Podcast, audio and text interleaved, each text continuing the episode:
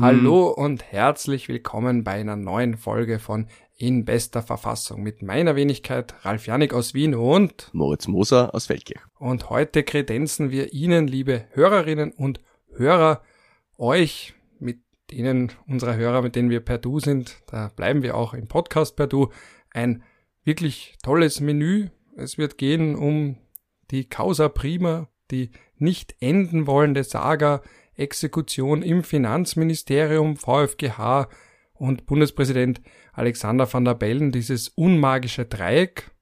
Dann wird es ein wenig gehen um Staatsbürgerschaften. Da hat ja die SPÖ zum besten Zeitpunkt, den man sich nur vorstellen kann, eine Debatte losgetreten. Und dann werde ich noch ein wenig vielleicht mit Moser darüber sprechen, wie er die Europameisterschaft wahrnimmt, am Ende dann ein bisschen Smalltalken und wir wurden auch von einem Hörer, dem Rugen Aksak, dazu aufgefordert, kurz darüber zu sprechen, ob bei Männern kurze Hosen erlaubt sind oder nicht. Das können wir zum Abschluss dann vielleicht auch noch besprechen. Aber fangen wir mit den weniger wichtigen Dingen an. Wir haben ja heute, heute ist Mittwoch, nur ganz kurz auch zur Klarstellung. Jetzt gerade ist auch ein EM-Spiel, das ich verpasse, weil ich hier mit Moser sitze. Das ist ein wunderschöner Grund, ein EM-Spiel zu verpassen. Frankreich spielt gerade gegen Portugal und Deutschland gegen Ungarn. Das war ja auch politisch nicht ganz unbrisant. Wir werden darauf noch zu sprechen kommen. Aber wir haben ja auch vor kurzem gehört, eine Pressekonferenz des Bundespräsidenten Alexander van der Bellen, in der er gesagt hat, er werde jetzt einmal mehr Exekution führen. Er hat gesagt, jetzt sofort, also morgen. Und klassisch österreichisch, nach 18 Uhr passiert nichts mehr, nach 12 Uhr eigentlich schon nicht mehr. Und Moritz, wir haben doch gerade erst darüber gesprochen. Warum müssen wir jetzt schon wieder darüber sprechen? Ja, weil er jetzt erst exekutiert, davor hat er ja nicht exekutiert. Davor hat man ihm quasi die Möglichkeit gegeben zu exekutieren und hat das nicht gemacht, weil er gesagt hat, nein, der Finanzminister hat geliefert und wir alle haben das auch geglaubt. Nur hat sich dann in den Tagen und Wochen danach herausgestellt, dass der Finanzminister immer wieder draufgekommen ist, dass er was vergessen hat. Und dann hat er gesagt, ah, na, das habe ich vergessen, ah, na, das habe ich vergessen. Zack, zack, zack, nachgeliefert, okay.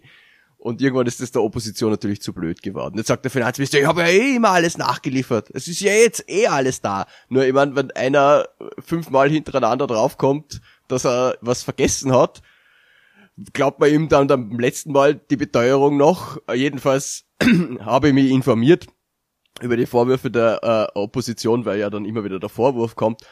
Ja, woher wissen Sie denn das, Herr Moser, dass der Herr Finanzminister das vergessen hat? Das sagt ja nur die Opposition. Ich mache das jetzt auf Steirisch, ich weiß auch nicht warum. Uh, auf jeden Fall, ähm, hat für mich nicht steirisch geklungen. Ja, dann ist es eh gut. Uh, Vorarlberger versucht sich im Steirischen schrecklich. Na, ähm, die Quintessenz der Vorwürfe ist, äh, die Opposition hat ähm, zehn E-Mails zusammengetragen, die sie von anderen Ministerien in einem anderen Zusammenhang bekommen hat, aber vom Finanzministerium nicht. Und das zeigt schon mal, das Finanzministerium hätte eigentlich die Gegenseite von diesen E-Mails dann liefern müssen, die waren aber nicht dabei, also hat man die offensichtlich vergessen. So viel schon mal zum Beweis. Und die Opposition sagt dann auch, dass die Lieferung in Papierform und die generelle Klassifizierung als geheim eben auch äh, eine schlecht oder Nichterfüllung ist und man deshalb äh, die Exekution üben sollte.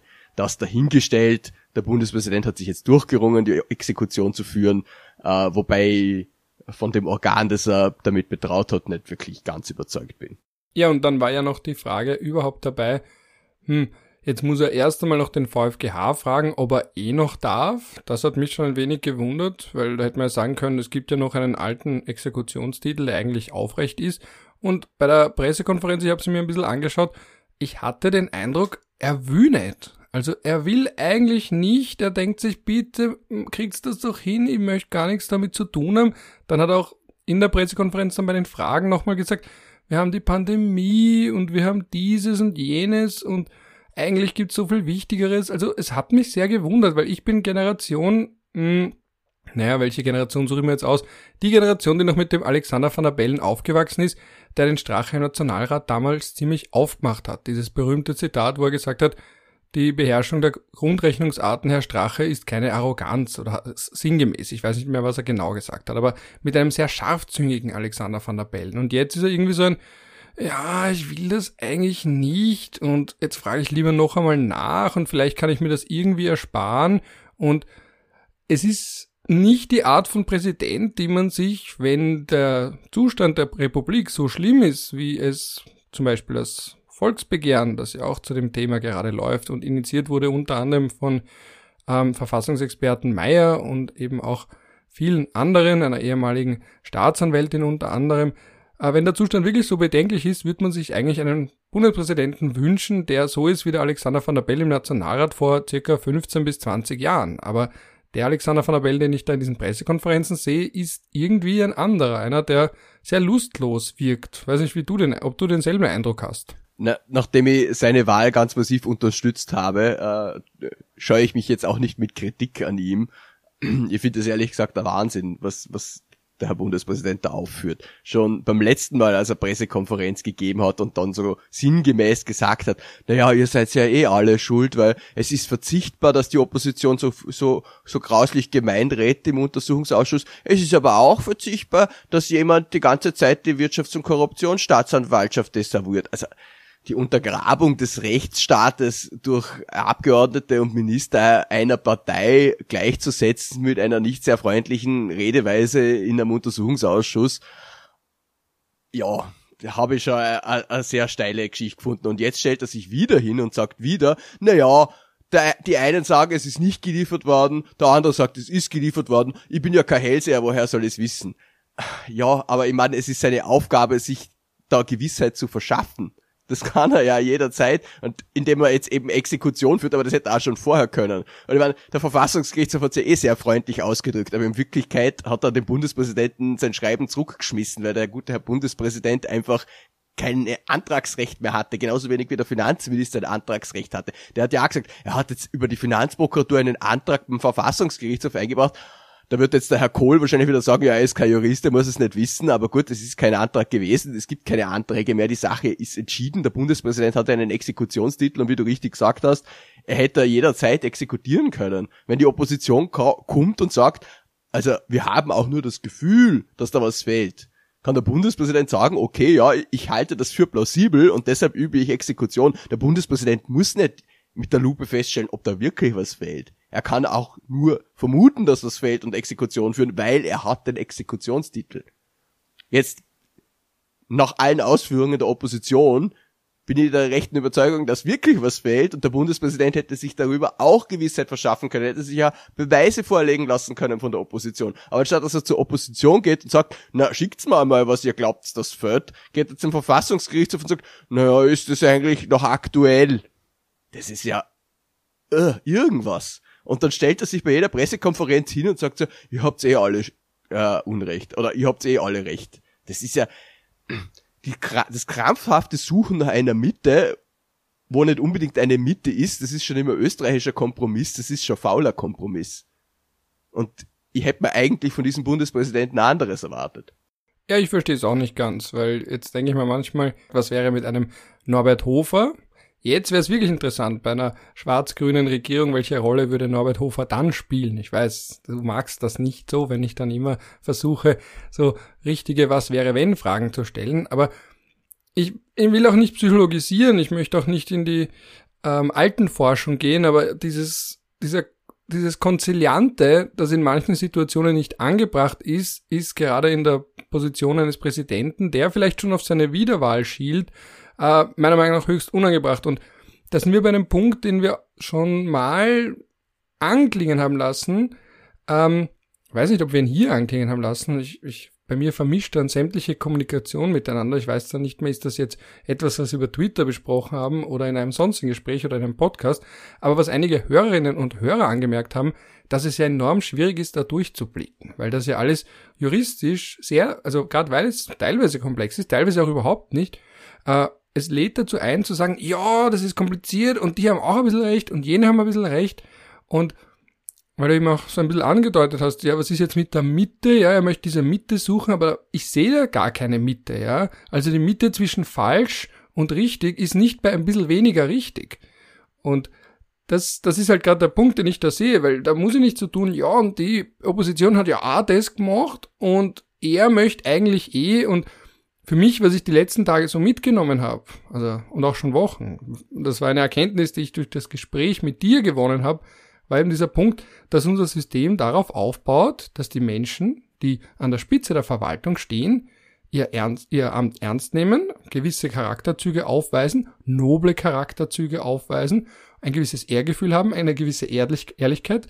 Den Hörerinnen und Hörern muss ich jetzt kurz sagen, dass der Moritz seine Augen verdreht hat, weil das durchaus angebracht ist, weil es einfach auf etwas basiert, was halt oft nicht da ist. Und wenn dieses System auf Vertrauen baut und man dann sich fragen muss, ist das jetzt nur Spielen auf Zeit von Seiten des Finanzministers?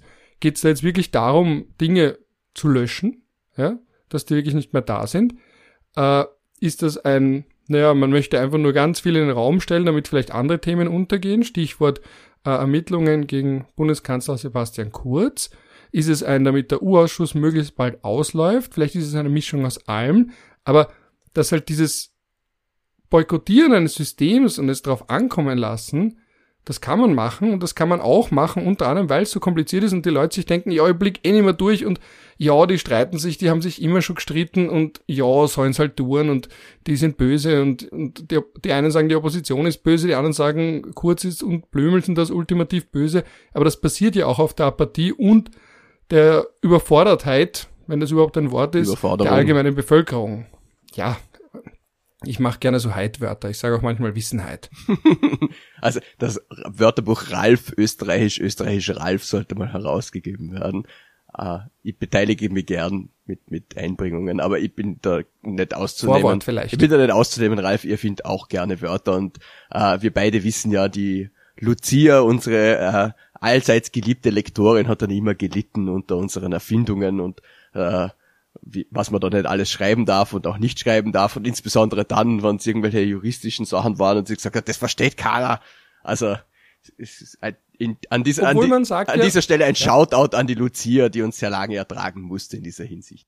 Und eine sehr gute Lektorin, die mit sehr viel Geduld ausgestattet ist, was in ihrem Beruf sicher ein enormer Vorteil beziehungsweise wesentliche Ingredienz ihres Berufsbildes ist. Praise beyond to her. Da wollte ich aber lass mich noch mal, lass mich noch mal kurz äh, rekurrieren. Also meiner Meinung nach ist es ja so. Doppelpunkt.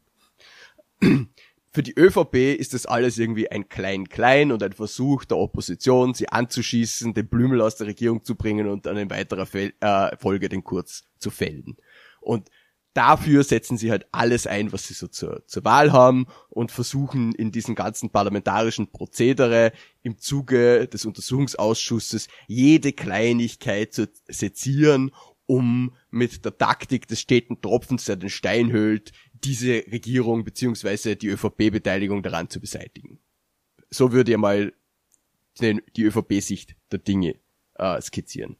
Das gute Problem daran ist einfach, dass die ÖVP sich diesen Scheiß auf gut Deutsch selber eingebrockt hat. Weil wenn der Herr Blümel nämlich vor Monaten nicht einfach die jahrelange Judikatur des Verfassungsgerichtshofes ignoriert hätte und diese Akten einfach geliefert hätte und nicht angefangen hätte, Spielchen zu spielen, dann hätte er die Probleme nicht. Weil wenn er dann zu wenig geliefert hätte, man wäre draufgekommen, ja, ding, dang, dong, dann hätte man noch was nachgeschickt, dann wäre das lange nicht so eskaliert, beziehungsweise mit noch mehr Zwischenstufen, wie es jetzt ist. Weil er hat alle diese Zwischenstufen ausgeschöpft dafür, dass er einfach anfangs gar nichts liefern wollte, beziehungsweise gar nichts Substanzielles.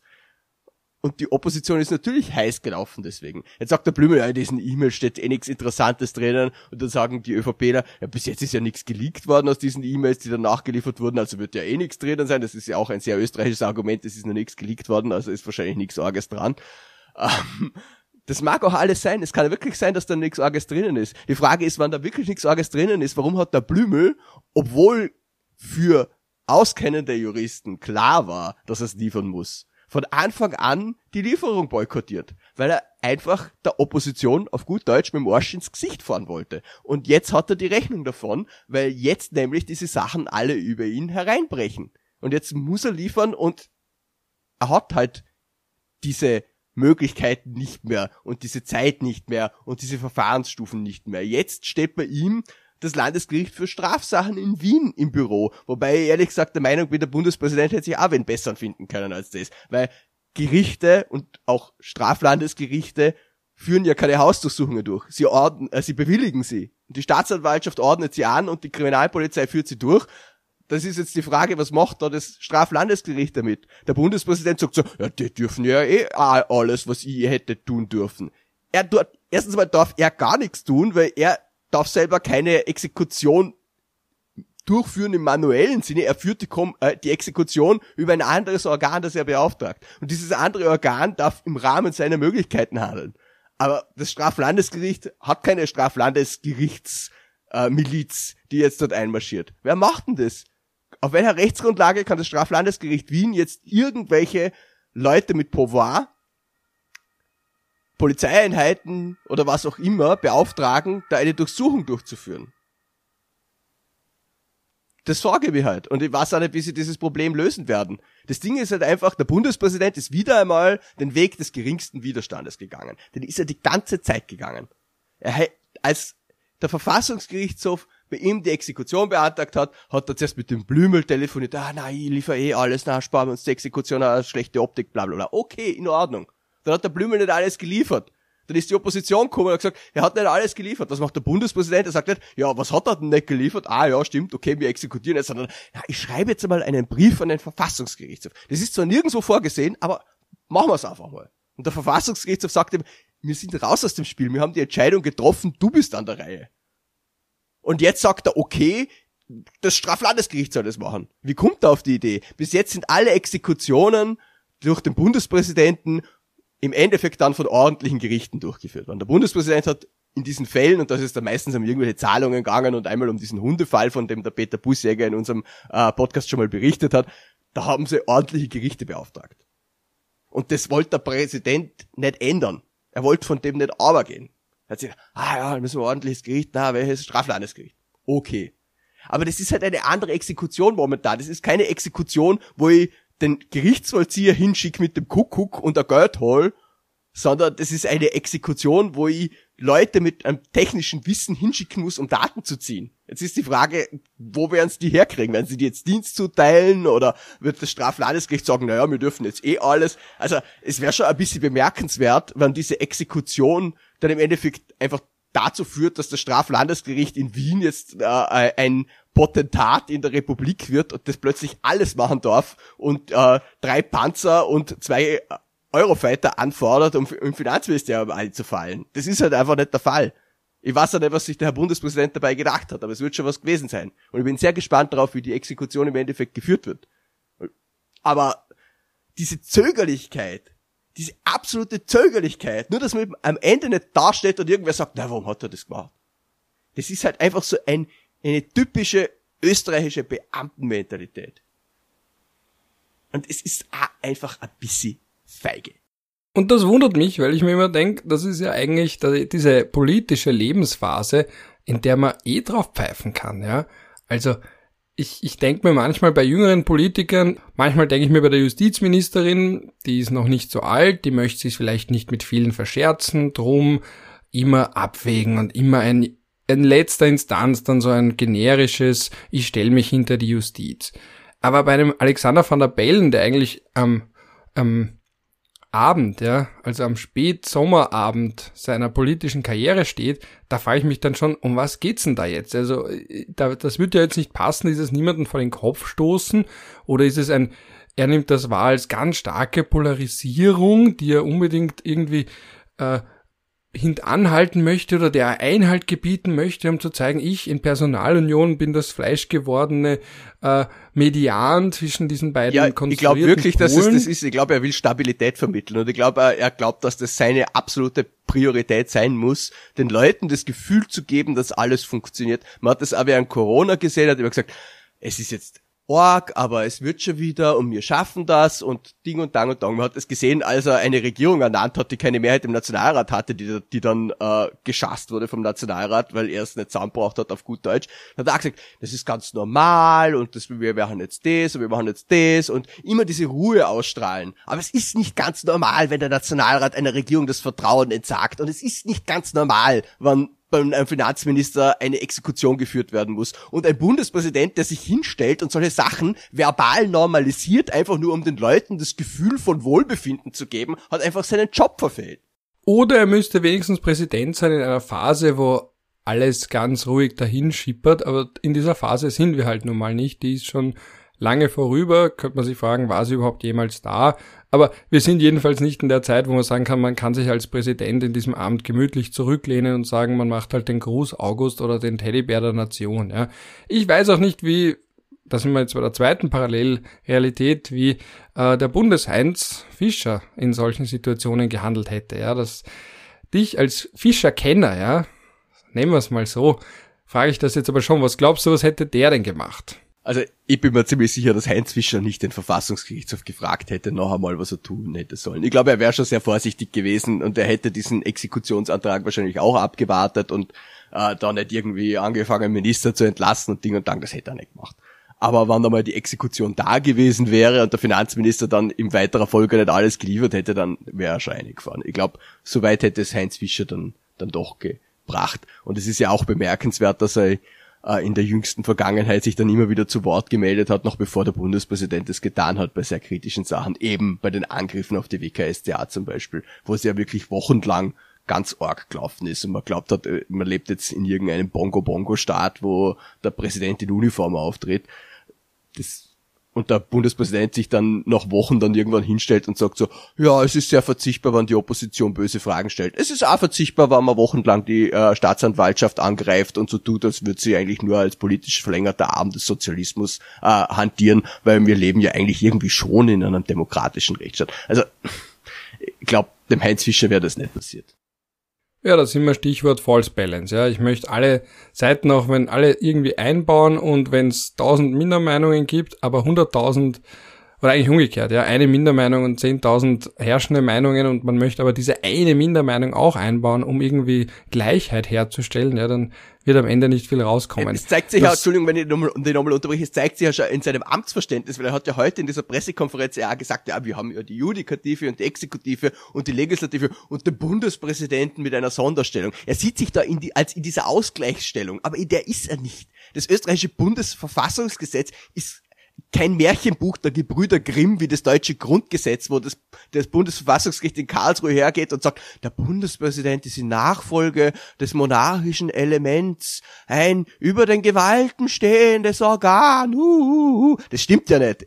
Der Bundespräsident ist ein Organ der Exekutive, Punkt aus. Der Bundespräsident ist ein oberstes Organ der Vollziehung. Genauso wie auch die Bundesminister und der Bundeskanzler, die Landesregierungen und deren Mitglieder und die Bundesregierung ist ein oberstes Organ. Das ist eigentlich sehr prosaisch. Und für jemanden, der immer die Schönheit und die Klarheit der Verfassung lobt, würde ich mir eigentlich auch erwarten, dass er sich dann selber nicht über die Gewalten stellt und glaubt, er ist dann derjenige, der das irgendwie mit der Wasserwaage ausgleicht. Natürlich soll der Bundespräsident ausgleichend wirken, weil er ja auch Funktionen hat, die das bedingen. Aber den Ausgleich zur obersten Maxime zu erklären und dann alles über einen Kamm zu scheren und das irgendwie als Gleichheit, als Gleichmacherei zu empfinden, das ist einfach schwerst problematisch. Und das ist vielleicht der perfekte Übergang zu diesem Volksbegehren, ja, das da jetzt initiiert wurde, so quasi zur Rettung des Sozialstaats, ja. Das ist so ein bisschen des Rechtsstaats. Das Gefühl. Ah, des Rechtsstaats, ja. Das ist ein Freudscher. Ähm, das wäre ein anderes Thema. Aber eben des Rechtsstaats, ja und wo dann auch, weil du es ja schon angemerkt hast, dass man sagt, die WKSCA ist der verlängerte Arm der roten Netzwerke in der Justiz und dann die ÖVP wiederum sagt, man kritisiert eh nicht alle, sondern nur einzelne, weil, und das ist ja auch legitim, weil alle kritisiert man nicht, weil dann würde man ja das türkise Netzwerk, das es natürlich nicht gibt, in den Augen der neuen ÖVP mitkritisieren, das will man nicht. Nein, man kritisiert nur alle nicht-türkisen. Oder eben diesen einen Staatsanwalt, den man halt herausgreift. Und ein bisschen erinnert mich das dann auch wirklich so an an Dokus zum Italien der 70er und 80er, wo dann auch einzelne Staatsanwälte besonders viel Mut haben müssen und attackiert werden. Ich meine, das Italien der 70er und 80er ist natürlich nochmal ein whole different ballgame, aber schon, wo dann Einzelne zu Helden werden, weil sie auf einmal da sich gegen das System stellen, gegen das nicht juristische, nicht politische System, sondern das Parallelsystem. Und ich verstehe auch nicht, dass wir überhaupt, dass ich überhaupt schon einige WKSDA-Staatsanwälte überhaupt kenne. Ja, also das ist eigentlich eine Behörde, wo man sich denkt, da will man ja gar nicht, dass der Einzelne überhaupt in irgendeiner Form thematisiert wird. Ja, der will das selbst wahrscheinlich auch nicht, aber dass man jetzt auf einmal so tut, dass man das auf einzelne Personen herabbrechen kann. Ja, Das ist ja auch ein Teil von dieser Methode der Delegitimierung einer Institution, wenn man den Einzelnen vom Vorhang hervorholt. Ja, ich sage immer, schaut, schaut euch einfach den Earlycon-Skandal an, der sagt einfach alles über die österreichische Justiz aus. Das ist mein, mein, mein Lieblingsskandal. Ein Staatsanwalt will ermitteln, der Justizminister verbietet ihn und am Ende wird er strafversetzt. Das haben einfach die österreichischen Staatsanwälte auch gelernt. Wer den Kopf aus dem Wasser steckt, wird abgemäht. Und natürlich ist es jetzt sehr mutig von der WKStA, dass sie sich traut, da was zu machen, weil sie nämlich genau wissen, sie sind am Arsch, wann was passiert. Aber noch einmal, ich will die WKStA nicht mit einem Heiligenschein versehen. Auch die haben Fehler gemacht. Man muss differenziert bleiben. Es ist nicht immer alles super gelaufen bei der WKStA. Worum es mir geht einfach, ist, man kann nicht anfangen, einzelne Staatsanwälte herauszupicken und ans Kreuz zu nageln. Weil und wenn man das macht, dann soll man es bitte auch belegen, weil die Vorwürfe, die da kommen, sind, sind einfach Hanebüchen. Und das weiß die ÖVP auch. Und das wirklich Traurige ist, die ÖVP weiß es, sie tut es trotzdem, es ist ihr wurscht. Das ist das, was mir Sorgen macht. Die ÖVP ist eigentlich eine staatstragende Partei. Ich muss nicht mit ihr immer in allen Dingen einer Meinung sein. Aber man ist doch irgendwo hin und wieder mal froh gewesen, dass es die ÖVP einfach gibt. Weil sie einfach auch ein Wählerpotenzial hat, das sich durch diese Partei eine Stimme verschafft. Das ist ja in Ordnung. Aber eine Partei hat auch die Aufgabe, ihren Willen in sich zu formen und nach außen zu tragen und nicht mit einer Machete durch die Landschaft zu laufen und einfach alles zu köpfen, was irgendwie gegen sie ist. Glaube, die ÖVP ist eine Partei gewesen, die immer wieder mal innovative Leute gehabt hat. Denk an den Neisser, denk an den Busek, was wäre Österreich nicht ärmer ohne diese Mock, Menschen? Mock, ja, auch der Mock. 30 Jahre ich bin auch mit dem Mock nicht immer einer Meinung. Staatszerfall. Also in der Retrospektive, weil ich vielleicht ein bisschen zu jung bin, um damals mit ihm nicht einer Meinung gewesen zu sein. Ich bin auch mit dem Kreisky nicht immer einer Meinung. Weißt du, was ich meine? Auch die SPÖ ist eine Partei, die ein Wählerpotenzial hat, das sie widerspiegelt und auch Fehler gemacht hat und unglaubliche Korruptionsskandale hinter sich hat. Wie die ÖVP ja auch. Und die FPÖ hat auch Korruptionsskandale. Und auch die Grünen werden welche haben. Und haben schon welche gehabt, aber wenn man immer so tut, als wäre es nicht der Fall gewesen. Ja, es ist, ich will da auch wieder keine Gleichmacherei betreiben und sagen, es sind eh alle gleich korrupt. Man muss das immer im Einzelfall differenzieren. Also wir müssen ja doch das auf eine gewisse Art und Weise schon wertschätzen, dass wir in Österreich verschiedene Parteien haben. Ich habe nur das Gefühl, dass sich die ÖVP, und damit meine ich jetzt nicht einmal so sehr die Gesamtpartei, sondern die, die Bundes-ÖVP und die Leute, die da gerade an der Macht sind, momentan einfach in einem Amoklauf gegen den Rechtsstaat befinden. Und das finde ich einfach furchtbar. Und das ist mir scheißegal, welche Partei das macht. Es ist einfach destruktiv.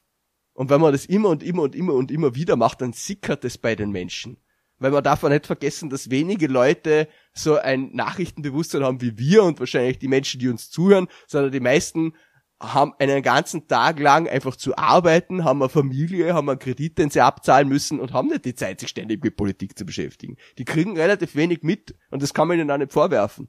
Aber wenn sie das mitkriegen, dass ihnen ständig jemand erzählt, dass die Staatsanwaltschaft, dass die österreichische Justiz nicht verlässlich ist und zwar immer über die Hintertür so, naja, eh nicht alle, aber, aber. Das sickert, das sickert bei den Menschen. Das desavouiert einfach das Vertrauen in die Justiz. Und wenn man das blindlings macht, das ist einfach gefährlich, das ist einfach brandgefährlich. Und ich bin sehr enttäuscht, dass diese Menschen das machen. Menschen, mit denen ich vielleicht inhaltlich, sozialpolitisch, whatever, nicht einer Meinung bin. Aber ich hätte mir einfach gedacht, dass das ein kleiner gemeinsamer Nenner wäre, aber ist es offensichtlich nicht. Man ist bereit, den jetzt zu opfern, um die eigene Haut zu retten. In der Situation sind diese Leute gerade momentan. Es wird sie nicht retten, aber es wird am Ende das Opfer trotzdem tot am Boden liegen. Bis einer weint. Oder eben alle, ja. With great power comes great responsibility, wie wir von Spider-Man wissen. Und ich habe eben auch gerade das Gefühl, dass die F ÖVP, jetzt wollte ich fast schon FPÖ sagen, dass die ÖVP, dass ihr nicht ganz bewusst ist, wie viel Macht sie eigentlich hat und was das für Auswirkungen hat, wenn sie mit ihrer Macht nicht ähm, entsprechend verantwortungsbewusst na, umgeht. Also wenn also, diese Leute etwas haben, dann ist es Machtbewusstsein. Also das würde ich ihnen nicht absprechen. Naja, aber du musst bedenken, die ÖVP aus dem Lager kommt immer wieder ein, zum Beispiel, alle Journalisten sind links, ja. Und als würde. Es stimmt ja, es stimmt ja, es sind ja also, also ich glaube nicht, dass bei Krone. Äh, natürlich gibt's auch immer wieder Ausnahmen und es gibt Medien, wo das nicht der Fall ist. Aber jetzt so zu tun, als wären die Journalisten ein Spiegel der Gesellschaft, das ist halt einfach nicht der Fall. Und ich habe natürlich vielleicht da und dort liberalere Ansichten als manche Journalisten, da und dort vielleicht auch konservativere Ansichten als manche Journalisten. Aber ich würde mir jetzt im Spiegel der politischen Selbsteinschätzung der Gesellschaft trotzdem links der Mitte sehen Das muss ich halt einfach auch eingestehen. Und so selbstreflektiert sollte man auch sein. Und wann dann irgendwer kommt und sagt, alle Journalisten sind links, muss man halt sagen, ja, nicht, nicht alle, aber halt schon viele. Und schon mehr, als es jetzt in der Bevölkerung generell der Fall ist. Und ist das ein Problem? Es sollte keine sein, weil man als Journalist vielleicht seine Weltanschauung ein bisschen hinten anstellen sollte und nicht immer missionarisch nach außen rennen und sagen, so, äh, küsst bitte das Kreuz und äh, da ist meine Ideologie, fresst es. Das, das versuche ich zu machen, das gelingt mir vielleicht auch nicht immer. Aber man muss als Journalist auch ein bisschen reflektiert sein und ich bemühe mich halt auch dazu. Aber gleichzeitig muss man also auch als Partei reflektiert sein und gleichzeitig muss man auch als Politiker reflektiert sein und sich fragen, ja, mh, hm, man muss ja nicht immer da nach außen gehen und sagen so, ja, ich habe mir das jetzt nochmal überlegt, was ich gestern in dem Interview gesagt habe, es war vielleicht doch nicht so gut. Das, ja, das macht keiner. Wir sollen nicht naiv sein, aber man soll es wenigstens für sich tun und sich vielleicht beim nächsten Mal anders verhalten. Aber das findet nicht statt. Diese Leute fressen einfach Institutionen, um ihre eigene Haut zu retten. Das ist einfach furchtbar. Aber trotzdem, was ich nochmal festhalten wollte, also ich bezweifle, dass die Mehrheit der Journalisten bei Krone oder bei Österreich, vielleicht sogar beim Kurier und der Presse allzu links sind. Das habe ich gemeint, ja. Ich glaube schon. Ich glaube, dass die Mehrheit der Journalisten bei der Presse und bei der Krone und beim Kurier links sind. Da bin ich mir, da bin ich der festen Überzeugung. Ich glaube nur nicht, dass äh, ähm, sie immer so nach außen dringen. Das sind halt vielleicht die Leute, die einen Sportbericht schreiben, die Leute, die Chronik machen, die Leute, die Sozialberichte schreiben, die Leute, die ähm, Außenpolitik machen. Das fällt da nicht so auf. Es sind vielleicht nicht die Leute, es sind, ja, ja, na eh, ja eh nicht, aber was ist der Genet? Der Genet ist ein Einspalter. Ein Einspalter in einer Zeitung mit sehr vielen Seiten. Aber er ist, er ist natürlich derjenige, der auffällt. Und natürlich ist auch die Frau Salomon diejenige, die auffällt, wenn sie einen Zweispalter-Kommentar schreibt. Es ist so. Aber der Rest der Zeitung also ist vielleicht nicht so, aber da kommt da die Meinung nicht so links. Aber ich glaube halt trotzdem, dass die Mehrheit der Journalisten dort immer noch links ist. Ne? Okay, und selbst wenn sie es ist, dann sind immer noch die Chefredakteure und die eine Chefredakteurin nicht links und schauen schon drauf, dass ihre Zeitung nicht nach links kippt. Selbst wenn es da Deshalb sind sie ja Chefredakteure. Es ändert halt nichts an der Ausrichtung der einzelnen Leute das war eigentlich der ursprüngliche Punkt, den ich eben machen wollte, war der zu sagen, dass man jetzt aus ÖVP-Sicht nicht konstruieren könnte, diese große äh, linke Meinungsfront, gegen die man ankämpfen muss. Und das meinte ich auch vorhin mit, dass die ÖVP sich nicht ihrer Macht bewusst ist oder sie zumindest ihre eigene Macht kleinredet, indem sie immer wieder sagt, ja, aber wir sind ja von dort bedroht. Und die ÖVP, Opposition, die Opposition ist eben so äh, geeint und mächtig und könnten uns vielleicht stürzen und ich glaube auch, dass eben diese Entwicklungen in Israel, wo eben wirklich so eine ganz breite Allianz sich gebildet hat, die eigentlich nur geeint war dadurch, dass sie gesagt haben, Netanyahu muss weg, dass das schon einige dort auch, will ich sagen besorgt, aber zumindest nachdenklich gemacht hat oder gezeigt hat, es könnte vielleicht sogar gewisse Grenzen geben. Ich glaube, die ÖVP spielt auch mit diesem Bild. Die ÖVP tut halt so, als wäre sie jetzt das Opfer, als wären ihre Wähler auch das Opfer. Das ist eine künstliche Minorisierung die man da durchführt, wo man einfach sagt so, ja, es gibt diesen Mainstream, der ist gegen uns. Und dann, wenn man die Leute fragt, naja, wo ist denn dieser Mainstream? Dann wird es dann manchmal schwierig, weil man ihn vielleicht doch nicht so sehr findet. Also, äh, der Bundeskanzler bringt es ja immer sehr schön auf den Punkt, wenn er sagt, na, es gibt ja Leute, die glauben, in Österreich darf nur ein Sozialist Bundeskanzler sein. Abgesehen davon, dass die SPÖ seit 1992 Sozialdemokratische Partei Österreichs heißt. Also, das hätte er sich vielleicht schon merken können. Aber ja, er tut halt einfach so, als gäbe es da diesen stillen Widerstand in der Gesellschaft, in der Politik, in der Verwaltung, in den Medien, die das einfach nicht zulassen wollen. Und vielleicht gibt's auch diesen Widerstand da und dort. Ich bin mir ziemlich sicher, wenn man jetzt beim Falter Umfrage macht, ob er ein ÖVPler Bundeskanzler sein soll, wäre man wahrscheinlich eher dagegen. Aber trotzdem glaube ich nicht, dass jetzt äh, die österreichische Bevölkerung dann plötzlich aufsteht und sagt, na, der Falter hat ja recht. Weil so ist es ja nicht. Wenn man sich die Wahlergebnisse der ÖVP anschaut, dann scheißen die Leute auf diese Meinung. Es ist ja auch so. Und es ist ja in Ordnung. Es ist ihr gutes Recht, das zu wählen, was sie für richtig befinden. Aber wenn eine Partei, die die stärkste Partei in diesem Land ist, sich hinstellt und sagt so, ja, na, wir werden ja minorisiert von einer Meinungsmehrheit. Wo ist denn diese Meinungsmehrheit und wo sind die Auswirkungen dieser Meinungsmehrheit, wenn man immer noch die stärkste Partei ist? Das stimmt halt einfach nicht. Es ist einfach nicht so, dass die Leute sich von sowas überzeugen lassen. Und wir wissen ja aus allen möglichen Studien, jeder konsumiert die Medien, die einem Recht geben. Deshalb lesen ja die Leute dann halt einfach nix, äh, was sie aufregen könnte. Und jemand, der ein super Kurzfan ist, liest nicht den Falter, außer er heißt Fleischmann oder arbeitet im Bundeskanzleramt. Das ist halt einfach so. Und das wissen sie auch. Und also sie spielen halt einfach mit diesem Bild, weil sie wissen, dass es bei ihren Wählern gut ankommt, weil sich auch ihre Wähler minorisiert fühlen, weil sie halt einfach wissen, dass es in vielen Medien jetzt einfach gesellschaftspolitisch offenere Sachen gibt. Und wenn wir dann später zur Fußball-EM kommen, werden wir wahrscheinlich auf diesen Punkt auch wieder zurückkommen. Wenn sich Leute minorisiert fühlen, obwohl sie es nicht sind. Aber Gefühle sind halt einfach keine Substanz für irgendwelche politischen Entscheidungen. Aber oft der Hintergrund. Ja, leider. Ja, apropos leider. Äh, nein, es ist kein apropos leider. Ich habe jetzt nur versucht, einen guten Übergang zu machen. Nochmal zurück zu diesem Volksbegehren zum Thema Rechtsstaat. Ja, das war ja dann auch äh, hat nicht der Herr Hanger sogar gesagt, dass er es unterschreiben wird? Ja? Also die haben ja versucht, das ein bisschen, ein bisschen zu Tode zu umarmen oder so zu tun. Natürlich sind wir eh auch für den Rechtsstaat, den finden wir alle toll. Äh, jetzt wurde eine, ich habe ja ein bisschen gefragt, die Hörerinnen und Hörer, die wir so haben, ob sie irgendwelche Anmerkungen haben. Und eine Frage war ja auch die, ja, was bringt denn so ein Volksbegehren überhaupt? Da sind wir jetzt eh wieder bei dem Klassiker, ja. Hat das überhaupt irgendwelche Auswirkungen, außer dass man ganz kurz darüber redet? Aber das ist ja, eh auch so vage formuliert, nicht alles und dann vielleicht auch noch den Punkt, gibt man eine Korruptionsbehörde in Verfassungsrang, was ich ja ganz interessant finde, zu sagen, man sichert sie ab vor einer etwaigen FPÖ-ÖVP-Mehrheit, die sagt, sie möchten keine Korruptionsbehörden mehr, dass man sie quasi simple Mehrheiten, äh, vor simplen Mehrheiten schützt, ja, aber jetzt so ganz allgemein bringt zur Antikorruptionsvolksbegehren, was, was bringt's überhaupt? Warum machen wir das? Ja, wie siehst denn du das? Also ich mir ehrlich gesagt erwartet, dass dafür, dass so viele Juristen da hinter diesem Volksbegehren stehen, dann auch konkrete Gesetzesvorschläge drinnen vorkommen. Das ist nicht das, was man natürlich als erstes bewirbt, weil natürlich die Menschen auf der Straße und auch du und ich uns erst einmal was anschauen, was ein Fließtext ist und nicht äh, irgendwie ein, äh, ein Tabellendokument über jetzige und zukünftige Rechtslage, äh, aber jetzt mal schon erwartet. Vor allem, weil das auch den Druck erhöht hätte, genau das zu beschließen, was sie vorgeschlagen haben.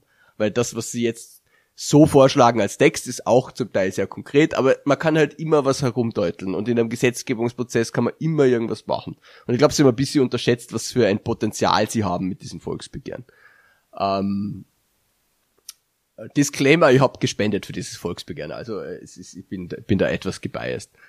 Gleichzeitig, natürlich hast du recht, die, die ÖVP versucht es zu, zu Tode zu umarmen, beziehungsweise halt, ich habe es einmal so formuliert, sie springen auf einen Zug auf, um nicht von ihm überrollt zu werden. Weil dass der Herr Hanger jetzt dafür ist, dass die WKSDA in Verfassungsrang kommt, oder dass der Herr Bundeskanzler dafür ist, dass man jetzt weniger Inserate ausgibt, oder ähm, dass jetzt die elektronische Kommunikation von Regierungsmitgliedern besser archiviert wird, halte ich eher für ausgeschlossen. Also die springen halt auf, damit man ihnen nicht vorwerfen kann, dass sie nicht aufspringen und versuchen es dann halt unter der Käseglocke zu ersticken. Das ist die Strategie dahinter. Ja, soll so sein.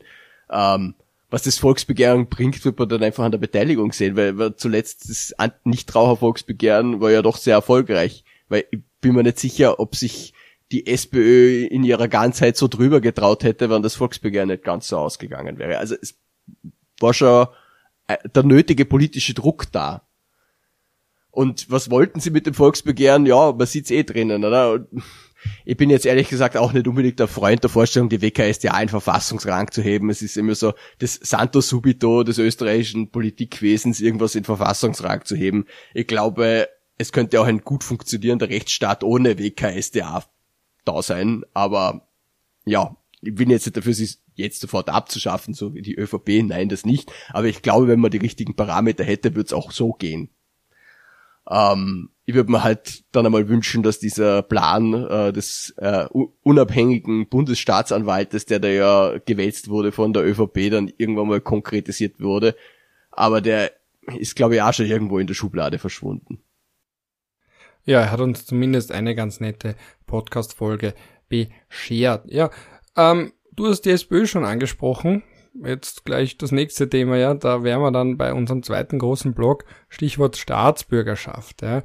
Die haben ja dann, und ich weiß schon, ja, es gibt für ein Thema wie Flexibilisierung beziehungsweise Ausweitung der Kriterien zur Verleihung der Staatsbürgerschaft, mit anderen Worten, fürs Einbürgern von den Ausländern, was in Österreich ein Anna-Thema ist, äh, wahrscheinlich keinen guten Zeitpunkt. Aber das ist, und ich glaube, wir sind da einer Meinung, es gibt sehr viele schlechte Zeitpunkte und es gibt besonders schlechte Zeitpunkte und ich glaube schon, dass jetzt gerade in dieser heißen Phase ein schlechterer Zeitpunkt ist als die vielen anderen schlechten Zeitpunkte. Ähm, man hat dann später noch damit versucht zu verteidigen, dass man gesagt hat, man hat wenigstens mal ein Thema gesetzt, man hat auch ein bisschen in die innerparteiliche Debatte vielleicht damit eingegriffen, hat ein bisschen was vorweggenommen, hat auch der Parteijugend gezeigt, wir sind eh auch noch links, auch bei dem Thema, unter einem Strich ein Ausländer. Aber ich hatte trotzdem das Gefühl, das war für die ÖVP und man hat manch ähm, Pandits auch von der Presse, ich glaube den Herrn Pink ein bisschen geröstet, weil man gesagt hat, naja, der sagt natürlich, das ist eine Steilvorlage und ist die SPÖ nicht noch zu retten und so weiter.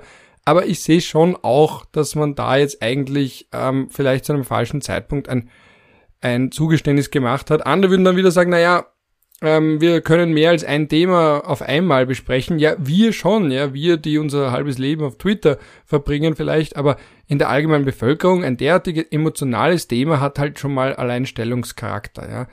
Ähm, wir haben eines der strengsten Einbürgerungssysteme in der EU. Ich glaube, die letzten Zahlen, die ich gefunden habe, waren wir, glaube ich, das zweitstrengste in der EU. Noch, noch Luxemburg wahrscheinlich, ja.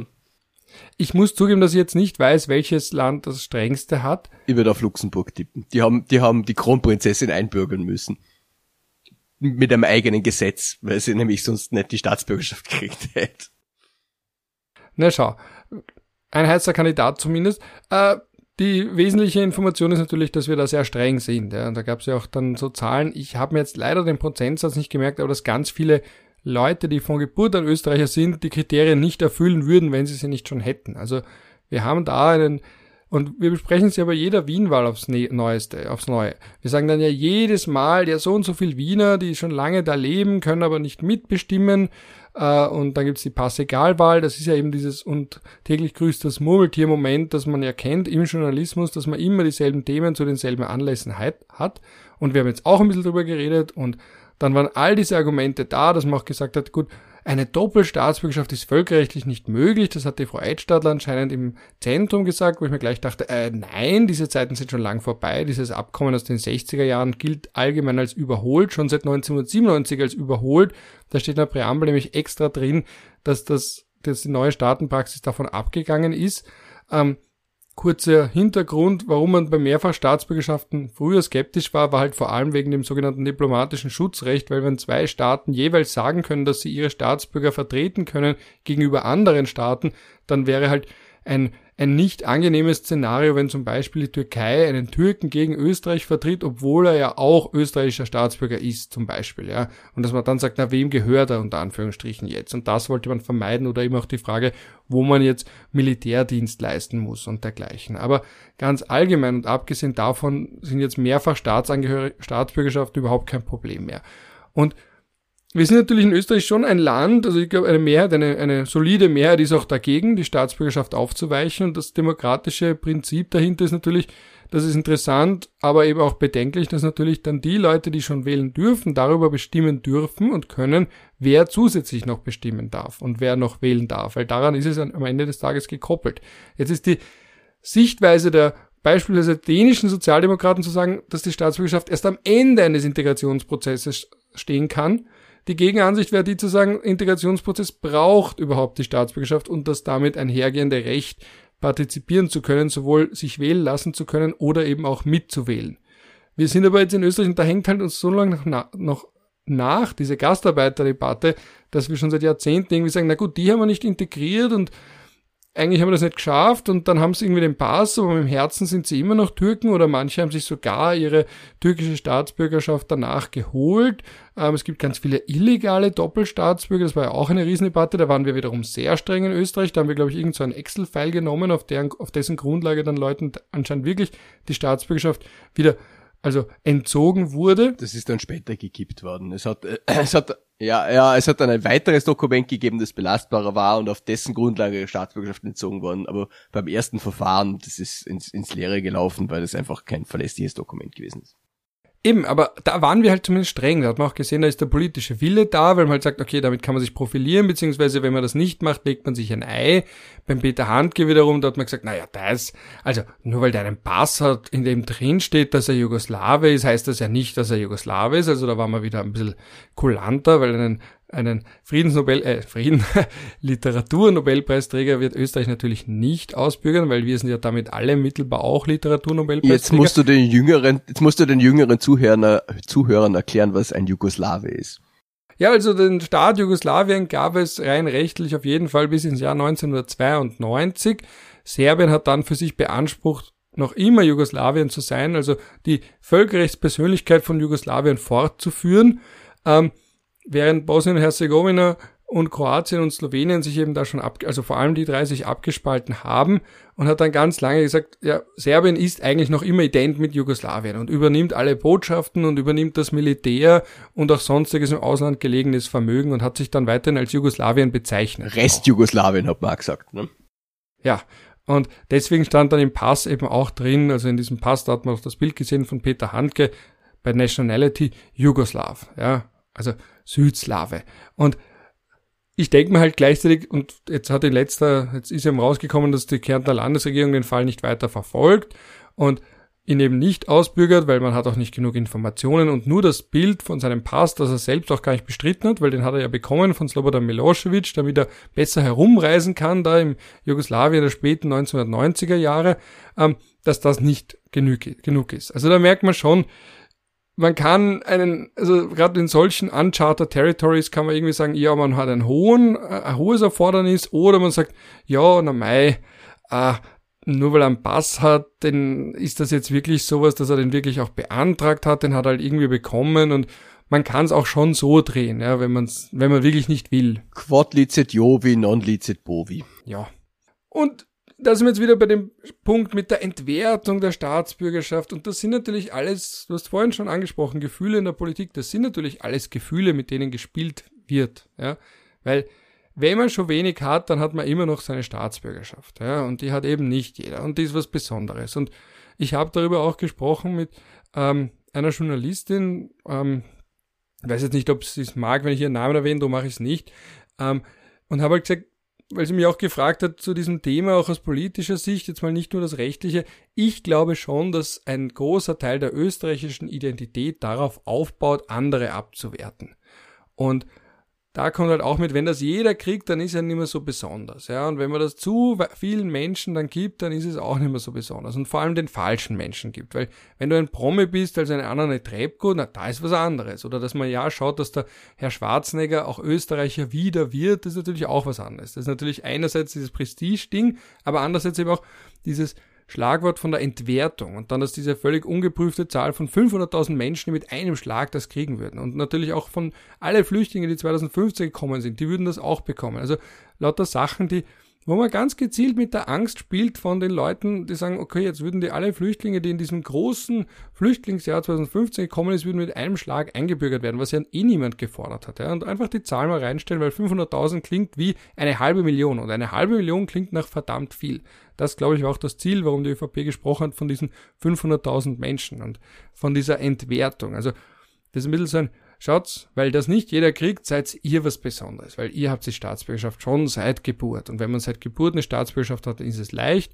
Aber viele, die sie seit Geburt haben, würden sie nicht bekommen, wenn sie dann später die Kriterien erfüllen müssten. Und das ist eine enorm schwierige Debatte.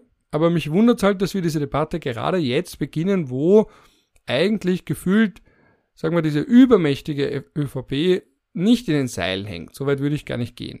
Aber zumindest mal diese, dieses, es bröckelt, ja, es bröckelt diese Chats vom Herrn Schmidt mit, äh, Kurz kann jetzt Geld scheißen, ja, also das ist eine Sprachwahl, die kommt bei den Leuten an, das, das nicht im Sinne von gut, sondern es kommt an, es findet seinen Weg, ja, das ist etwas, was, was zurückbleibt, was, was bleibt, ja, was sich irgendwie doch, was, was auffällt, das emotionalisiert auch. Und diese Sprachwahl, die auch nicht passt zu dem immer kontrollierten Kanzler, dass dann in seinem Umfeld Leute so sprechen oder schreiben, ja.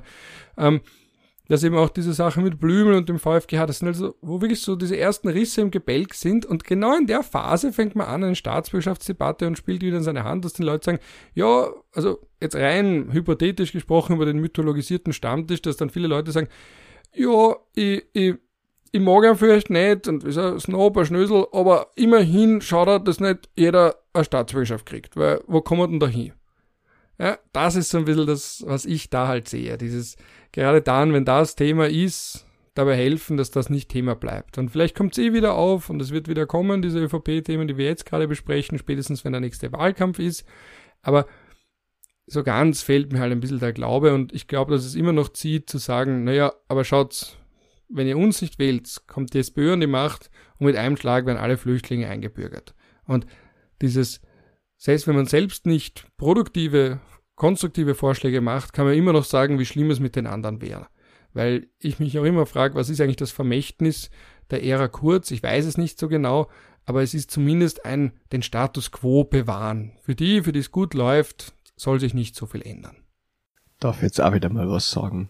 Habe jetzt so lang geredet, Entschuldigung. Ja, du hast jetzt sehr lang geredet, aber es passt da, Ralf, weil ich habe davor sehr lang geredet. Also es ist in Ordnung. Ich habe das Gefühl gehabt, das ist äh, als Ausgleich notwendig.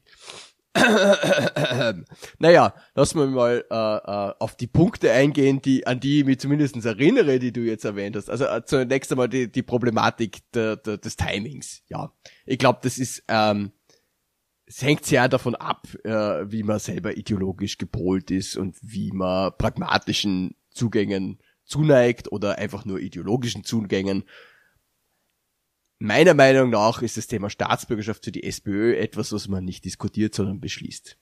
Das heißt, wenn die SPÖ an der Macht ist, dann beschließt sie eine Staatsbürgerschaftsreform, die liberalere Züge hat. Der SPÖ ist nicht gut geraten, wenn sie das jetzt einfach so thematisiert um einen Vergleich anzustellen, die ÖVP hat auch keine parteiinterne Diskussion darüber geführt, ob man jetzt die Steuern für die Wirtschaft senken soll. Wenn die ÖVP an der Macht ist, senkt die ÖVP die Steuern für die Wirtschaft. Aber da gibt's keine große Parteidebatte davor. Warum? Weil die Leute das nicht super finden. Genauso mit der Staatsbürgerschaft. Es gibt einfach Themen, die macht man und Themen, über die spricht man. Da kann man jetzt sagen, das ist verlogen und wir wollen eine super linke Partei sein und wir sind so woke und bla bla bla bla bla, ist in Ordnung. Wenn man sich Richtung 10% bewegen möchte als Partei und sagt, dann sind wir wenigstens ehrlich, gern. Wenn man den Anspruch stellt, einen Bundeskanzler oder eine Bundeskanzlerin zu stellen, muss man halt leider ein bisschen pragmatisch sein. Das ist die SPÖ momentan nicht. Und das ist sie auch nicht, wenn sie so eine Debatte anfängt. Jeder, wie er will und jeder, wohin er sich bewegen möchte. Äh, zum Thema des Ausgrenzens. Jede Identität basiert bis zu einem gewissen Grad auf dem sogenannten Othering, wie sie äh, woke Menschen nennen. Auch woke Identitäten basieren auf Othering. Das ist es ja. Man tut dann immer so, ah, na, für uns gilt es nicht, weil wir sind marginalisiert. Und wenn wir marginalisiert sind, dürfen wir andere marginalisieren, weil wenn wir andere marginalisieren und selber marginalisiert sind, ist das keine Marginalisierung. Ja, eh, genau das sind halt einfach so die Lügen, die man sich selber beim Einschlafen erzählt, damit man besser schlafen kann. Das stimmt halt einfach nicht. Aber gut. Österreich hat ein zu strenges Staatsbürgerschaftsrecht, meiner Meinung nach. Da kann man anderer Meinung sein, aber du hast es eh erwähnt, im EU-Vergleich sind wir sehr streng. Und dann wird immer über dieses Jus Soli und Jus Sanguinis diskutiert, um das nochmal kurz anzuschneiden. Es gibt ja dieses, dieses Staatsbürgerschaftsrecht, wann man in einem Land geboren ist, das sogenannte Jus Soli, das kennt man vor allem aus Amerika, weil da natürlich viele Einwanderer sind und da ist es das vorherrschende Recht und damit meine ich die beiden amerikanischen Kontinente und nicht nur die Vereinigten Staaten. Und dann gibt's das Jus äh, Sanguinis, das Recht äh, der Abstammung und das ist eher in Staaten, wo es eben schon Staatsvölker gibt, beziehungsweise äh, historisch gewachsene Bevölkerungen, die dann durch diverse äh, Migrationsereignisse aufgefrischt werden, aber es ist eher ein Prozess als jetzt irgendwie ein Austausch äh, und da herrscht dies, dieses Recht vor. Jetzt sind wir in unserer heutigen modernen Welt eher damit konfrontiert, dass es in den allermeisten Fällen Mischfälle von beiden gibt. Das ist ja auch so, die Amerikaner sorgen sehr stark dafür, dass jetzt äh, hochschwangere ausländische Frauen bei ihnen nicht einreisen, weil sie eben nicht wollen, dass die Kinder die Staatsbürgerschaft kriegen und da müssen sie irgendwas vorweisen, damit die dort einreisen dürfen. Genauso äh, die Franzosen, die in Europa am ehesten noch ein Jus Soli haben, haben da auch schon Abstriche und die Österreicher und andere haben auch Abstriche, was das Jus Sanguinis betrifft. Das ist auch in Österreich kein reines Jus Sanguinis, aber wenn das von, von gewissen Seiten immer behauptet wird, wenn jetzt zum Beispiel ein Findelkind aufgefunden wird, geht man davon aus, dass es Österreicher ist. Also das ist denn bis zum gewissen Grad auch ein Jus Soli. Ja, aber Österreich hat ein sehr strenges Recht und Österreich knüpft daran nicht nur sehr lange Aufenthaltszeiten, sondern auch sehr hohe ökonomische Anforderungen. Jetzt sagst du, viele Leute, die in Österreich schon leben, würden das nicht erfüllen. Das ist in, das stimmt. Ich kann mir jetzt dahinstellen, ob man das in Ordnung findet. Ich finde vor allem die ökonomischen Grenzen ein Problem, vor allem die hohen Bundes- und Landesabgaben darauf. Ähm, die finde ich einfach nicht in Ordnung und auch die bürokratische Monstrosität, die dahinter steckt. Ich kenne Leute, die die Staatsbürgerschaft beantragt haben und ich weiß, dass das wirklich schlimm ist, weil du musst ja dann auch irgendwie einen Bescheid haben, dass du die Staatsbürgerschaft zurücklegen willst von dem Staat, in dem du Staatsbürger bist und äh, musst es dann vorlegen, bevor du die Staatsbürgerschaft kriegst und dann legst du die Staatsbürgerschaft des Staates zurück, weil du darfst ja nicht Doppelstaatsbürger sein, aber du darfst dazwischen ja nicht staatenlos werden und das ist ja ein Spießrutenlauf noch und nöcher. Ähm, wenn wir jetzt sagen so, ja, na, die Leute würden das ja nicht erfüllen, die jetzt schon Staatsbürger sind, habe ich ein gewisses Problem damit, weil ich sage, naja, es ist mit jedem Rechtsbestand so. Wenn wir jetzt bei Gebäuden sagen würden, ja, viele österreichische Gebäude würden heute nicht mehr die aktuellen Bauvorschriften erfüllen. Na, natürlich nicht. Da müssten wir mittelalterliche Altstädte abreißen, wenn dem so wäre. Es ist natürlich immer so, ähm, dass je, jemand, der in einen Rechtsbestand eintritt, da drinnen verweilt, auch wenn er ihn dann zu einem späteren Zeitpunkt die Eintrittskriterien nicht mehr erfüllen würde, sagen wir so. Das ist natürlich angesichts der hohen Hürden in Österreich nochmal doppelt unangenehm.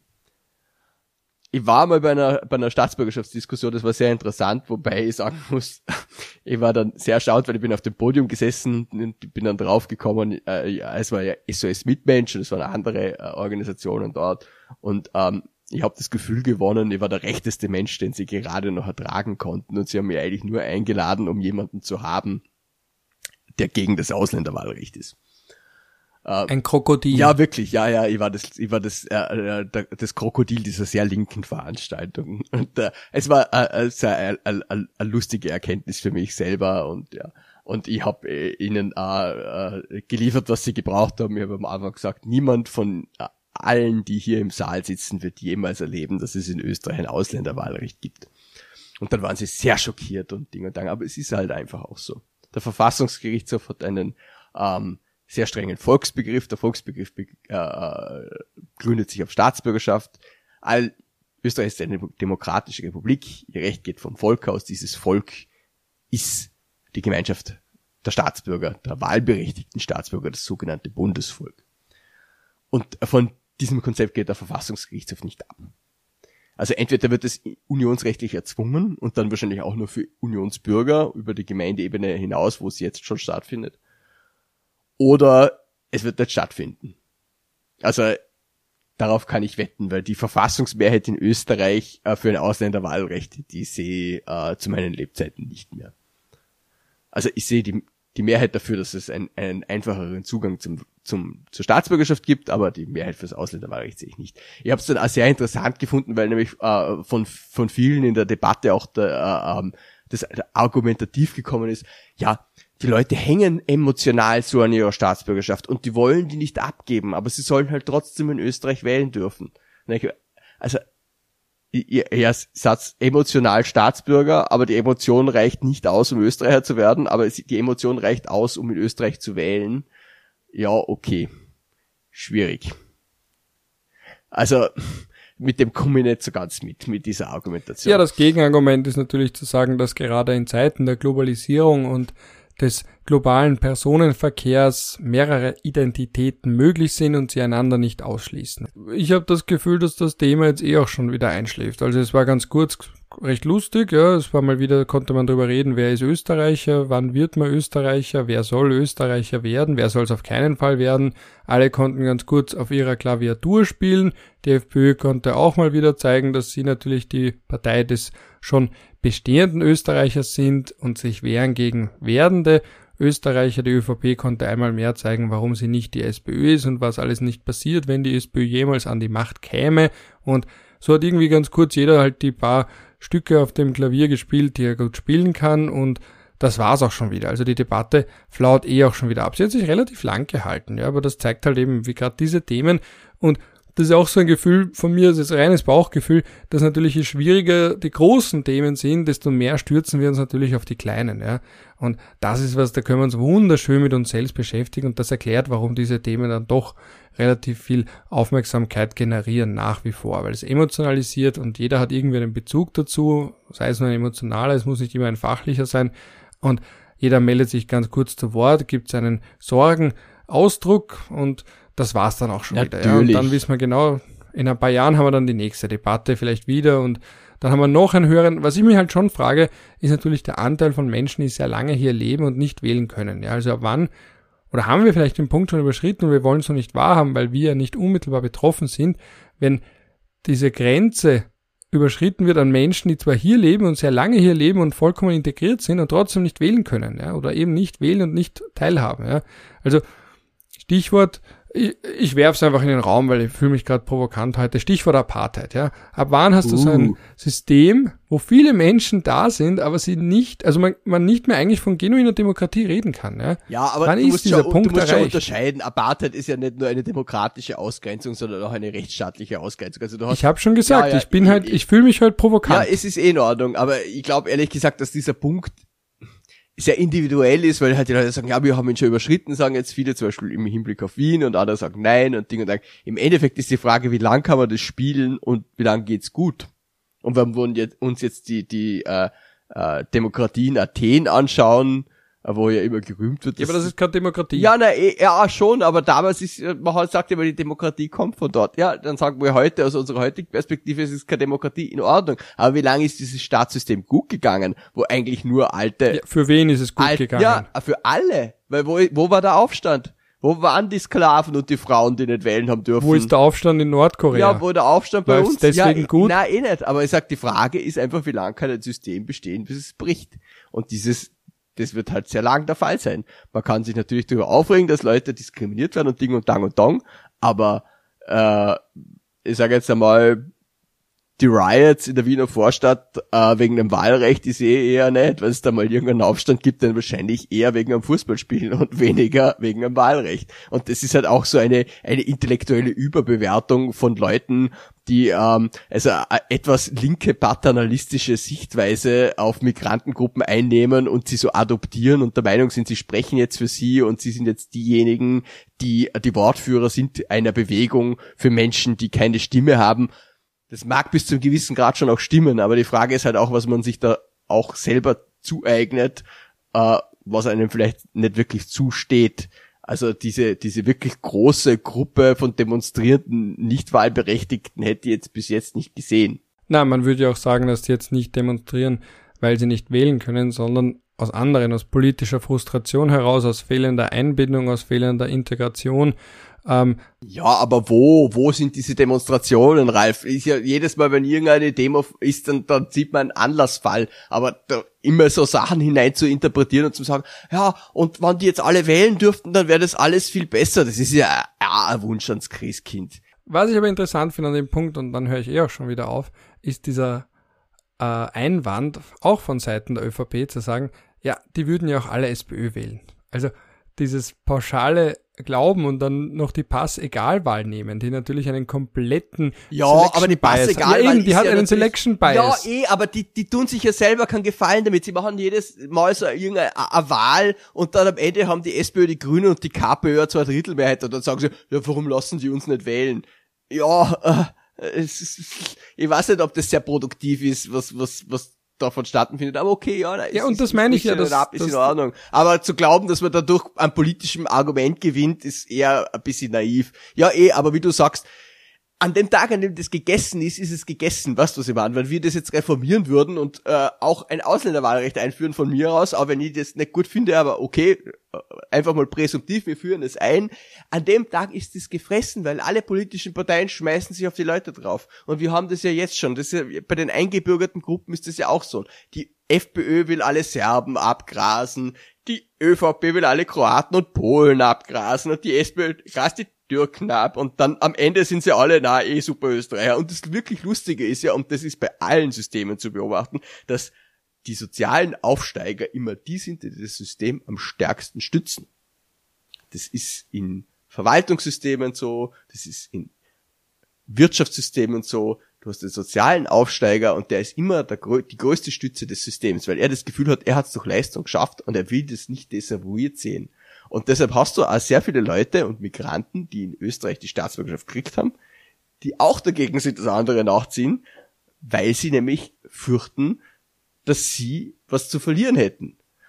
Es, ja, ähm, es hat, Entwertung. Ja, na eh, eh, das ist die Entwertung und das kann man auch diesen Leuten sehr gut äh, erzählen. Ich hab vor, vor vielen Jahren habe ich mal in äh, einem Zug der österreichischen Bundesbahnen eine wunderbare Broschüre gesehen, wo äh, irgendein Literat einen Text geschrieben hat, wo es darum geht, dass Leute in ein Abteil einsteigen und dass es so eine eine ähm, so eine natürliche Allianz zwischen allen gibt, die im Abteil sitzen, weil damals hat es noch diese sechs Abteils gegeben. Und der letzte, der eingestiegen ist, ist immer der Arsch.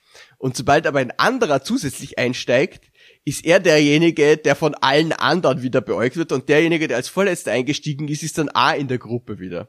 Und wenn der Schaffner kommt und sagt, wer ist zugestiegen, schauen alle automatisch auf denjenigen, der als letzter zugestiegen ist. Und nicht auf den, der als vorletzter zugestiegen ist. Also es gibt auch so eine Gruppendynamik, in die man neu zugestiegene einbindet. Und das ist halt auch wieder zumindest soziologisch sehr interessant. Jetzt, weil du es angesprochen hast mit den Möglichkeiten, wann es zu Ausschreitungen kommt, dass die vielleicht nicht genuin politisch sind oder dass man vielleicht sagt, ja, irgendwie hat alles einen politischen Hintergrund. Das war bei den London Riots auch. dann auch gesagt, das ist die Wut von denen, die nicht gehört wird. Andere haben gesagt, na, die Leute haben einfach die Gelegenheit genutzt. Das war vor, vor ein paar Jahren, haben einfach die Gelegenheit genutzt, was zu fladern. Äh, das war nicht politisch, das war einfach nur ein äh, Gelegenheit schafft Diebe. Dem Demonstrationen und Ausschreitungen schaffen Plünderungen. Ich glaube, in dem Fall um, ist es ähm, wirklich beides, um das nochmal einzuwerfen. Ich glaube, es ist wirklich eine, eine, eine, eine gemischte Motivationslage. Ja, das hat die Hannah Arendt eben auch gesagt. Dieses nicht gehört werden und mit Wut wirst du zumindest gehört und fall, fallweise ernst genommen. Aber zum eigentlichen Punkt, den ich in dem Zusammenhang auch noch bringen wollte und deswegen erwähne ich es überhaupt, weil du gesagt hast, vielleicht ist das eben in Österreich wäre so ein Auslöser, vielleicht ein Fußballspiel, dass es da zu Ausschreitungen kommt und vielleicht auch in Wiener Bezirken beispielsweise, in denen die ethnische Komposition diese Punkt Bezirke insofern zu Hotspots machen kann, wenn dann die Mannschaften von zwei ähm, Nationen oder zwei Minderheiten oder zwei Gruppen, wo sie Menschen nicht zugehörig fühlen, gegeneinander spielen, ja. Und damit wären wir jetzt bei der EM, ja.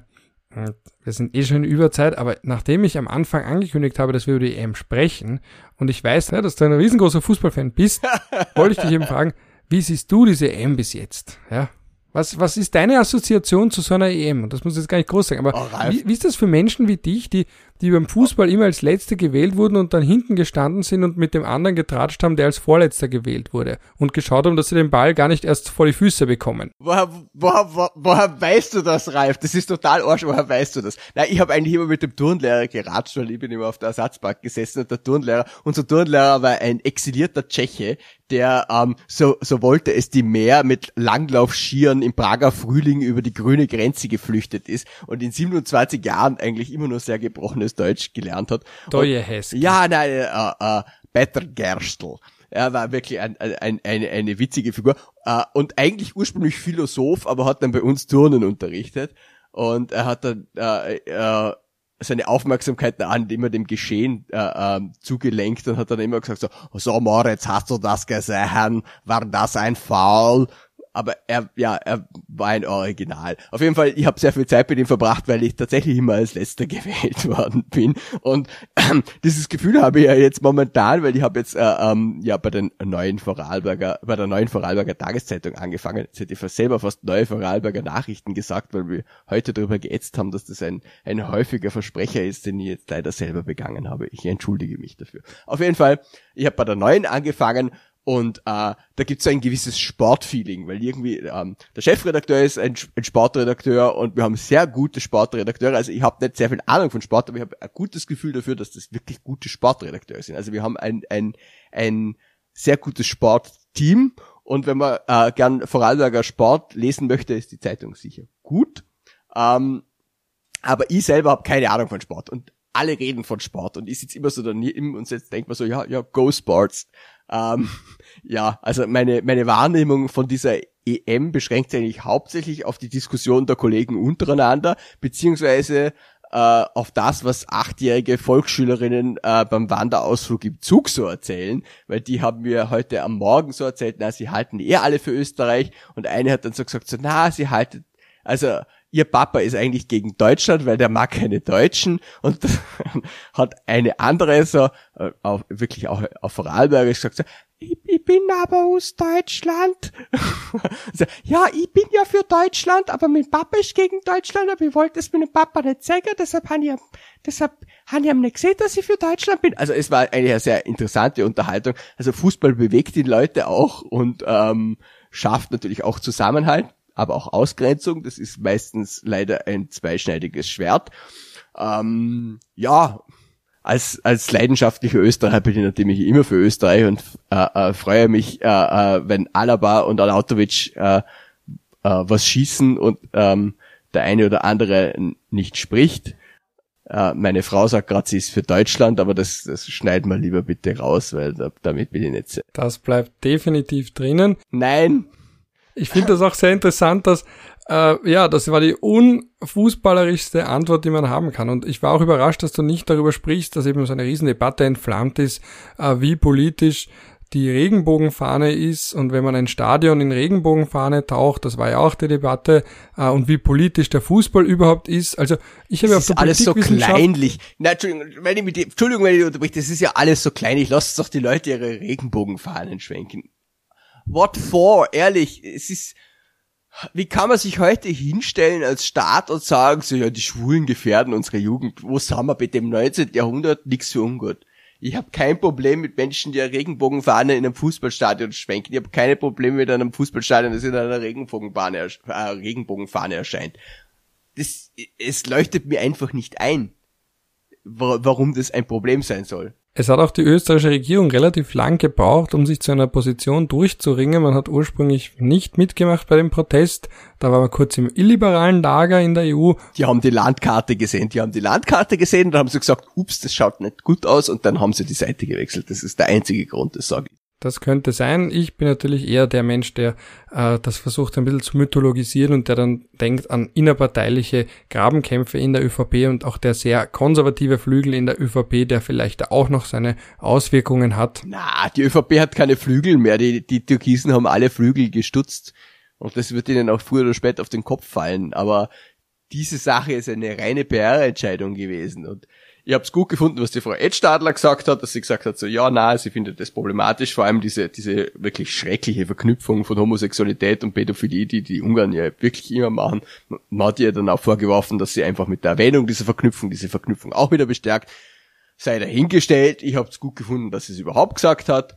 Aber ich glaube, dass das insgesamt einfach also ein, so ein Versuch war, sich zwischen den Lagern zu halten, sich nicht mit dem Nachbarland alles zu verscherzen und gleichzeitig aber zum sagen, so na, wir sind eh auf der anderen Seite.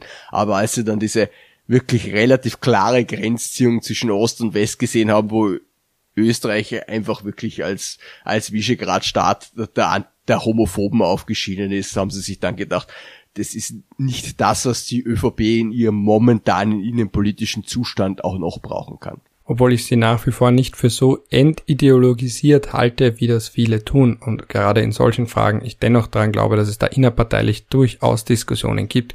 Gerade. Du bist auch sehr naiv, Ralf, aber das macht nichts, deshalb mag ich dich ja. Das ist sehr schön. Ich mag dich auch. Jetzt sind wir beim allerletzten Thema, das wir aber sehr kurz abhandeln können. Kurze Hosen bei Männern. Ja oder nein? ich trage gerade eine kurze Hose, was mir ein bisschen in die Verlegenheit bringt, das zu verneinen. Aber ich bin jemand, der eigentlich sehr selten kurze Hosen trägt und ich, äh, ich glaube, mich erinnern zu können, dass ich in der Arbeit nie eine getragen habe. Ähm, ich glaube, wir beide wissen auch, dass unser ehemaliger Chefredakteur Michael Fleischacker immer eine schwere Opposition gegen kurze Hosen hatte, was jetzt aber wirklich nicht meine Motivation war, keine kurzen Hosen zu tragen. Es wäre eher eine Motivation gewesen, welche zu tragen, weil er hatte auch eine schwere Ablehnung gegen Hausschuhe und ich habe immer welche getragen. Aber ich würde jetzt in die Arbeit keine anziehen. Aber privat, warum nicht? Es ist furchtbar heiß. Auch Männer sind Menschen. Auch ich trage gerade eine kurze Hose und ich habe auch unlängst, als ich bei Puls 24 im Studio war, unter dem Tisch eine kurze Hose getragen. Also oben ein Hemd mit Sakko, unten eine kurze Hose. Jetzt kann ich es ja äh, leaken, dass das der Fall war. Die Moderatorin hat gemeint, dass sie manchmal an Tagen, wo sie sehr lange moderiert, tatsächlich eine Jogginghose trägt. Also ich finde es ein wunderschönes Beispiel dafür, wie viel Schein in unserer Medienwelt doch existiert. Ich war schon mal in Unterhose auf Puls 24 Reifen, hat's noch nicht gesehen. Na, soweit glaube ich, war ich noch nicht, weil ich diese Urangst habe, dass ich dann doch irgendwie spontan aufstehe und man doch mehr sehen würde, als man sehen möchte. Du, Sakko und Hemd reicht. Aber heute in der Arbeit hat er lange Hose an, weil natürlich ja, ähm, ich, ich von dort gekommen bin, ja. Sehr löblich, sehr, sehr löblich. Dann haben wir dieses Thema auch abgehandelt. Wir sind einer Meinung. Unser ehemaliger Chefredakteur Michael Fleischacker ist, wie wir beide wissen, einer gänzlich anderen Meinung. Aber ja, das hat dich nicht davon abgehalten und ich habe auch immer wieder kurze Hosen getragen. So viel Rebell steckt sogar in mir. Dann sind wir mal wieder bei Überlänge, aber wir sind am Ende angelangt. Du wirst jetzt noch spät was zu dir nehmen, wenn ich es richtig gesehen habe. Ich schaue, ob ich noch ein bisschen was mitbekomme von den aktuell laufenden Fußballspielen. Wie steht's denn da überhaupt? Muss ich gleich schauen. Aha, Portugal führt 1 zu 0 gegen Frankreich und Ungarn führt 1 zu 0 gegen Deutschland. Na, servus. Was? Oh. Oi. Ah, na, 1 zu 1 bei Portugal gegen Frankreich, aber Ungarn führt 1 zu 0 zur Halbzeit gegen Deutschland. Na, bumm. Wirklich? Wow. Also liberale, Ja. liberale Demokratie gegen illiberale Demokratie. 1 zu 0 für die illiberale Demokratie. Na, bumm.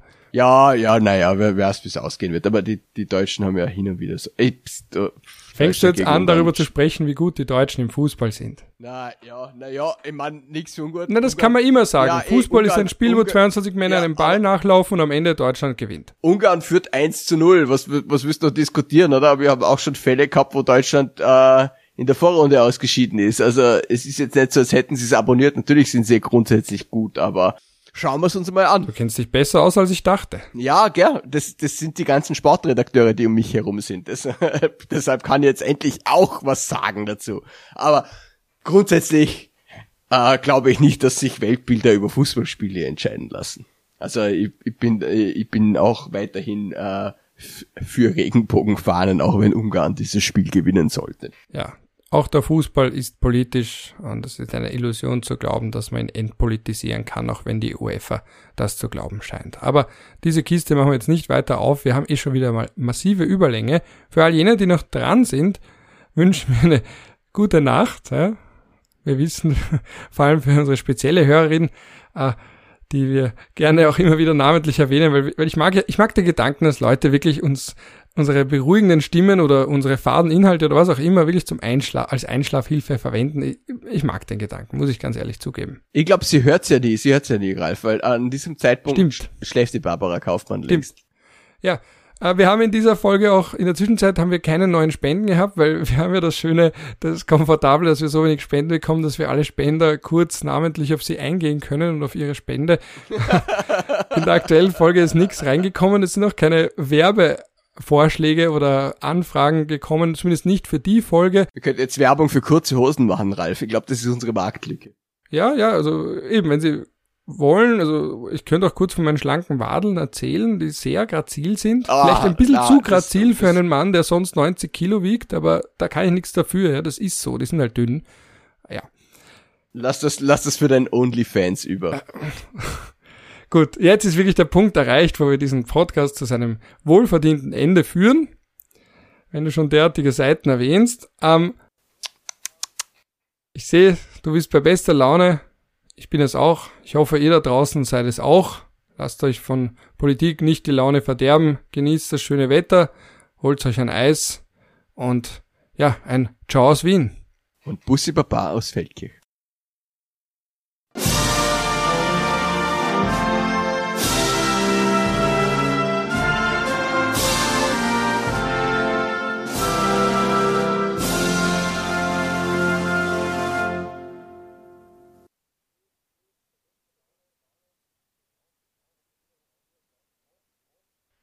War das jetzt Land der Berge oder Einigkeit und Recht und Freiheit? Das weiß ich nicht.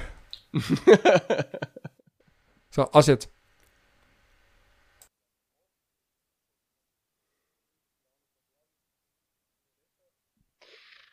Oh, Ralf, ich glaube, sie werden uns für diese Folge hängen. Ich glaube wirklich. Äh, Du musst ein bisschen schneiden, weil äh,